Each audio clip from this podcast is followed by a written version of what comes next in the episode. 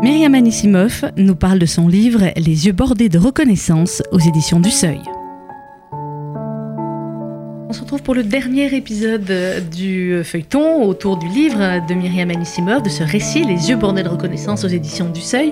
On a essayé euh, d'aborder plusieurs aspects importants du livre à travers ce feuilleton, Myriam Anissimov, mais évidemment, je vais surtout conseiller à nos auditeurs euh, de, et nos téléspectateurs, puisque maintenant, effectivement, ils peuvent nous voir sur l'application RCJ notamment, euh, de, eh bien, de, se procurer de votre, votre livre. je voulais qu'on parle dans ce dernier épisode de feuilleton de l'écriture, de notre manière d'écrire, qui est extrêmement forte, extrêmement euh, euh, cache, c'est pas le bon mot, mais qui va, voilà, qui va droit au cœur. En tout cas, ça c'est très clair.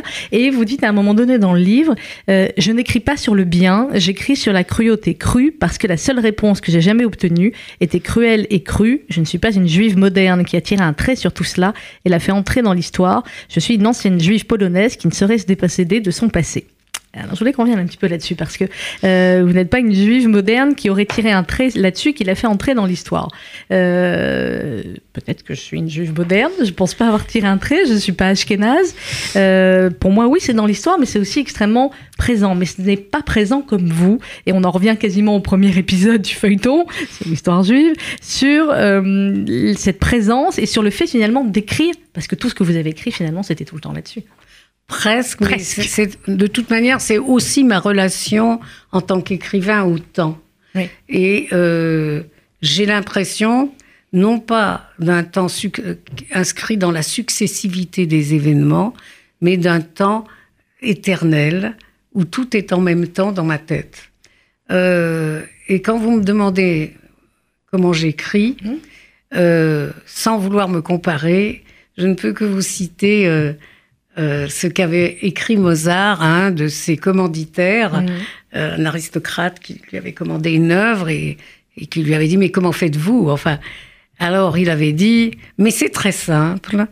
Euh, quand j'ai bien mangé et quand j'ai bu du vin de Tokai et que j'ai une belle fille sur les genoux, je pars me promener dans les bois autour de Vienne et je laisse des airs venir à moi. Je les écoute je choisis ceux qui me plaisent, et attendez, c'est là que... Et j'en fais un bon pâté. Donc, le bon pâté, c'est lumineux. Quand j'ai lu ça, j'ai eu une, illumination. Parce qu'en fait, chaque fois qu'on écrit un livre, il faut trouver la formule du bon pâté, si je puis dire. Mm. Et donc, euh, tout le problème ça faisait longtemps que j'avais ce livre en tête et que je ne l'écrivais pas, mmh. parce que je n'avais pas la formule du bon pâté. C'est en voyant ce film que la cohérence, si vous voulez, j'ai vu le livre, de votre non pas tel que dans tous les épisodes et dans tous les détails, mais je l'ai vu comme une sculpture, comme s'il était déjà écrit mmh. dans son ensemble, euh, et je savais d'où je partais et où j'allais. Et tant que j'ai pas ça dans la tête, je n'écris pas. Mmh. Et une fois que j'ai que j'ai ça, mais c'est tellement facile, je m'assois et c'est comme si quelqu'un me tenait la main. C'est-à-dire je ne, on peut pas dire que je, que je suis là à chercher mes phrases, pas du tout.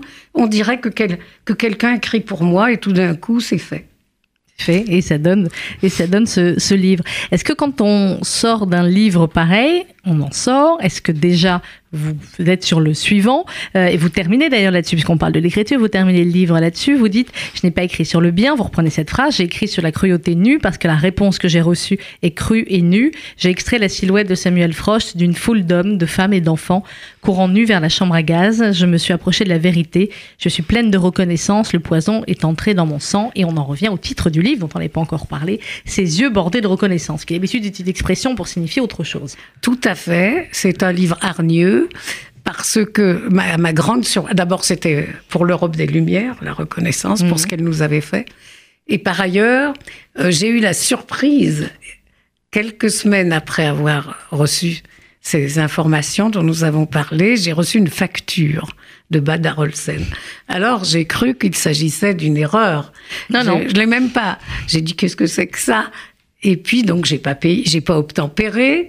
Et puis, trois semaines après, j'ai reçu une, relance. Non, non seulement ah. ça, mais une pénalité en m'informant que si je payais pas, tous les mois, il y aurait une pénalité.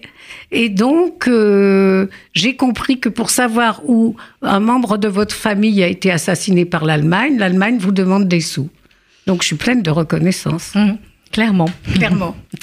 Merci beaucoup Myriam Anissimov de nous avoir accompagnés comme ça pendant ces euh, dix épisodes, mais euh, je conseille vraiment à vos auditeurs la lecture de, votre livre, Les yeux bordés de reconnaissance aux éditions du Seuil. Et donc, dernière question, forcément, quand on sort d'un livre pareil, est-ce qu'on est déjà sur le suivant ou pas? Ah bah oui, euh, oui, ah bah oui, oui, mais c'est un, c'est un document que je prépare sur euh, Daniel Barenboim ah. pour les éditions Talendier. On en euh, sort un peu, mais pas tant que ça. Hein. Pas tant que ça, puisque je viens de passer trois mois à vraiment euh, comment dire, essayer d'approcher de très près cette histoire euh, de la controverse au sujet des œuvres de Wagner. Mais oui, là, là, écoutez, je crois que ça mériterait un autre feuilleton, ça, hein, clairement. Merci beaucoup, Myriam Anissimov, et merci de votre fidélité. Je vous rappelle que eh bien, vous pouvez euh, retrouver ce feuilleton sur l'application RCJ et le podcaster. C'était Myriam Anissimov qui nous parlait de son livre Les yeux bordés de reconnaissance aux éditions du Seuil.